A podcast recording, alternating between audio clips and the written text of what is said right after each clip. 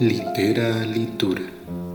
Cápsula sobre el arte de las letras para aquellos que padecen literaturitis.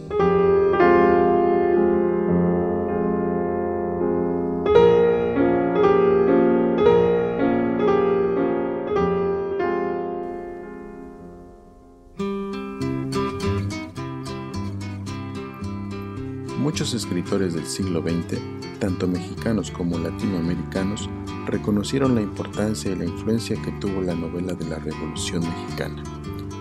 Durante la lucha armada que se vivió en México entre 1910 y 1921 y en años posteriores, surgieron obras literarias en donde el tema principal era precisamente la revolución, pero no es lo único que ofrece. Las obras de la revolución son de las primeras en incorporar en Latinoamérica las características de la novela moderna, narraciones en primera persona, estructuras no lineales, narradores múltiples, juegos temporales, introspección de los personajes son algunas de sus características.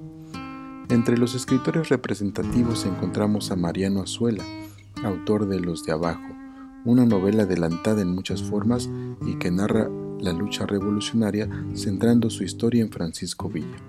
Es importante tomar en cuenta que de muchas maneras la novela de la revolución ayuda a forjar el concepto y la idea de la revolución que todavía tardaría mucho tiempo en fraguar, pero que se convertiría en un bastión ideológico para el nuevo gobierno. En los de abajo aparece configurado el héroe revolucionario, encarnado en Villa, por supuesto, quien es una figura trascendental tanto en el aspecto histórico como en el aspecto ideológico y literario, la forma en la que se nos presenta, su forma de ser, de hablar, su sentido de la justicia y también las características físicas, su vestimenta, sus relaciones personales, todo coadyuva en la construcción de una figura central que encarnaría muchos años después Pedro Armendáriz en tres películas dirigidas por Ismael Rodríguez y que recuperan muchos de los relatos construidos alrededor de este héroe. Pero no es el único. Otro de los personajes importantes es Luisito, quien representa al intelectual, un personaje que no parece encajar en la lucha, pero es quien puede ver todo lo que representa y representará la revolución. Pancho Villa es tal vez el personaje más literario de la Revolución. Además de Azuela, también es un personaje recurrente de Rafael F. Muñoz en novelas como Vámonos con Pancho Villa y Se llevaron el cañón para Bachimba y en alguno de sus cuentos.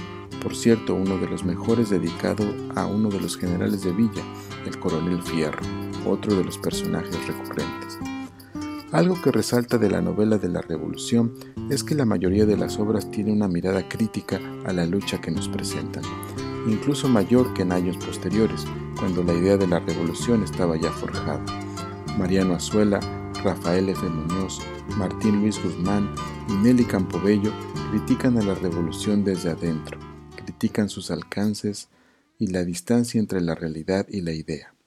Esto puede verse con claridad en las obras de Martín Luis Guzmán como El águila y la serpiente o La sombra del caudillo, donde Guzmán relata cómo se erige un gobierno apoyado en la idea de la revolución pero con prácticas deleznables.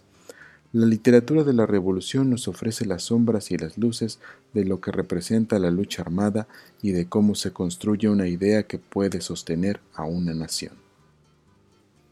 Yo soy Juan Carlos García Síguenos en las redes sociales y comparte tus lecturas.